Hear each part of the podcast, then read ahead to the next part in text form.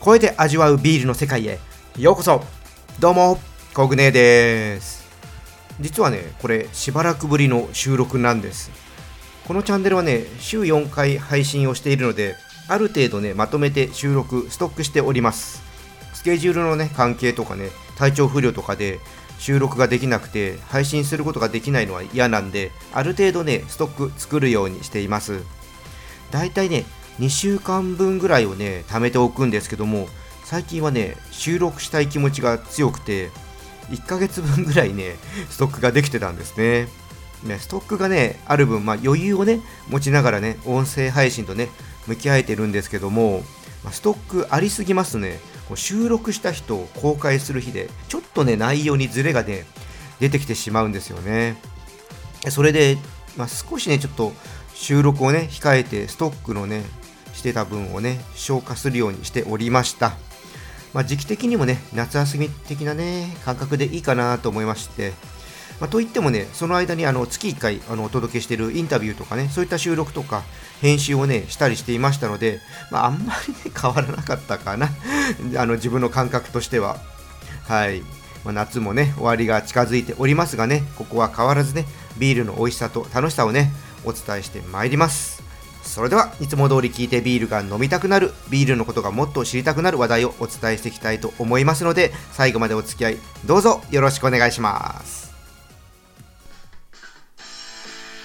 ビアジャーナリストコグネーのビールレディオ。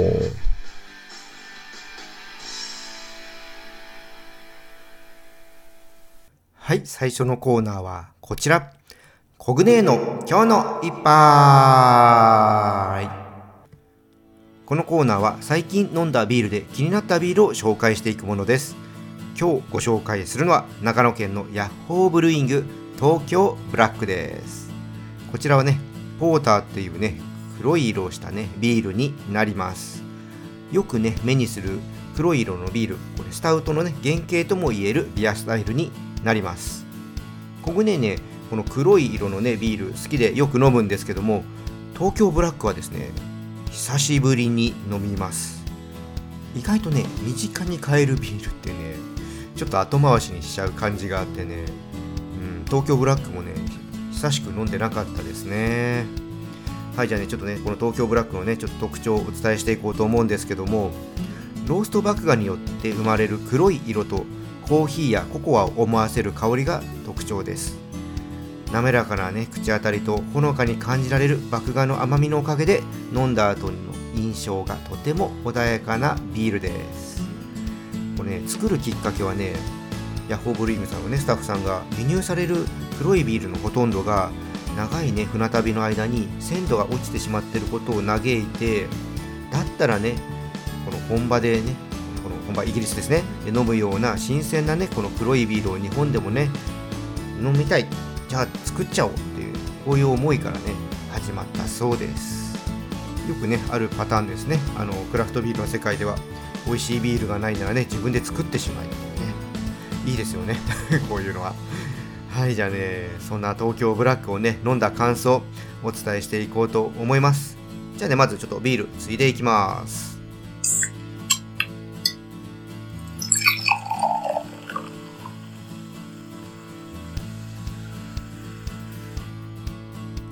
はいね色はですねやや明るめのね黒ですね。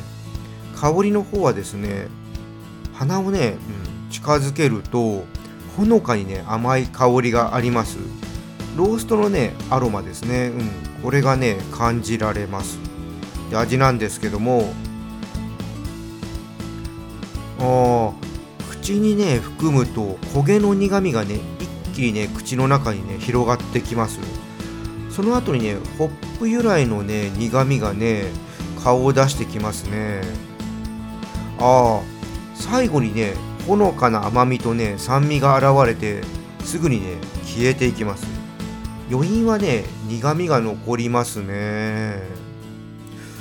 うん小舟的にはですね余韻の苦みで穏やかなよりも力強さこっちの方をね強く感じましたね。これね、あくまでもね、個人的な感想なんですけども、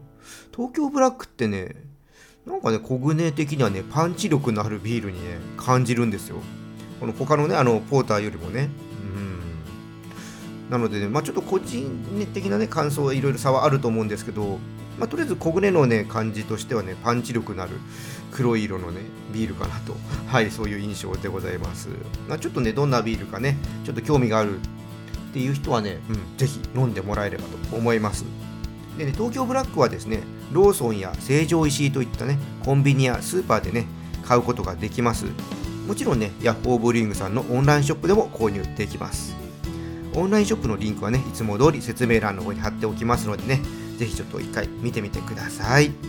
はい、ということで、コグネの今日の一杯、長野県のヤッホーブルーイング東京ブラックをご紹介させていただきました。コグネのビールレディオ。さあここからはビールの部屋ですこのコーナーではビールの雑学などを話していくコーナーです今日はですね球場でビールを買うなら売り子さんからがいいか売店の方がいいかどちらがいいか知ってますかっていうね話をねしてみようと思いますま、リスナーさんのね中には野球観戦がね好きな方もいらっしゃると思います僕ねもね野球観戦大好きです。球場にね野球をね見に行ったら当然ねやるのがねビールを飲むことです。野球場でねビールを買える場所というと、まあ、これね売り子さんとかね売店こちらになりますね。でねこれ、まあ、どちらでね買った方がいいかっていうのをねご存知でしょうか。これねまあ結論から言ってしまいますとね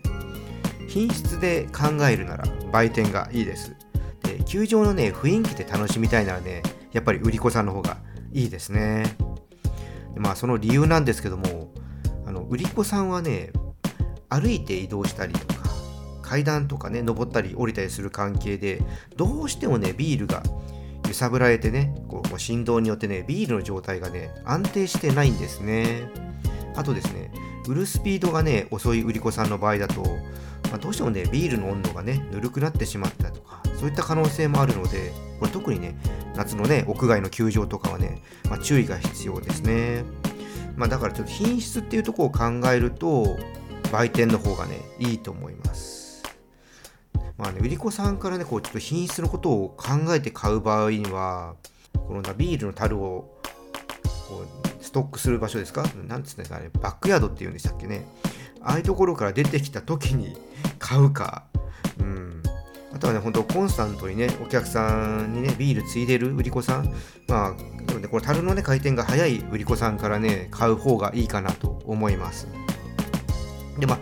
あ、ね、もちろんね、あの、この、じゃあ売店の方がね、いいのかって言ったら、売店にもね、もちろんデメリットっていうのはちょっとありましてですね、この売店はどうしても買うと席まで移動しなきゃいけないじゃないですか。まあ、この時にね、どうしてもこぼれてしまう可能性がね、あるんですね。で球場って平らなねところばっかりじゃなくてやっぱりちょっと階段とかねそういったところね席登ったりとかねしなきゃいけないですから、まあ、こういったとこでねやっぱりあのこぼしてしまうとかねそういった可能性もあるので、まあ、ちょっとねちゃんと量を飲みたいんであればこれはまあ売り子さんの方がやっぱそのデメリットは少ないかなと思いますね。まあね、売店の近くで少し飲んでね、ちょっと量を減らしてからね、移動すれば、まあ、これはまあ問題、もしかしたらね、解決できるのかなと思います。まあ、ちなみにですね、コグネーの場合はね、野球場を知ったらね、しっかり野球見たいんですよ。なのでね、球場でビール買う場合は、今ね、こんな話しましたけども、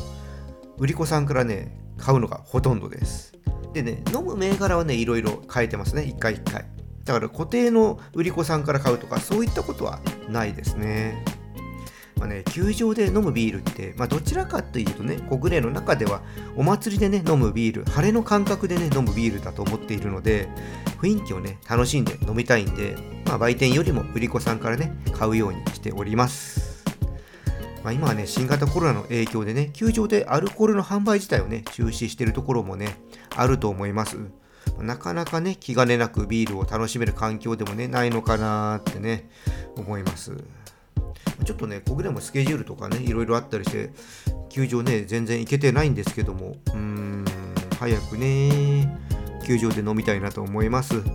まあね、ちょっとね、あのー、今日お話ししたことはね、ちょっとコロナが明けたらね、ちょっと参考にしてもらえればいいかなと思います。あの本当ねまあ別にどっちがいい悪いじゃなくてねこういった場合はねあこっちで買った方がいいんだなっていうのをちょっと頭の中にね入れておいてもらえるといいかなと思いますはい今回はね球場でビールを買うなら売り子さんと売店どちらの方がいいか知ってますかっていう話をちょっとさせていただきました。ビアジャーナリストコグネのビールレディオ。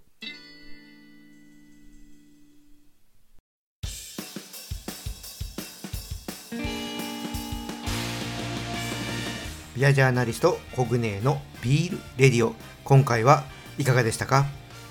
先ほどもねちょっとお話ししたんですけどもコグネね今年一度も球場にね行けてないんですよね。あねやっぱみんなでね野球見に行ってね乾杯しながらね試合見たいですね。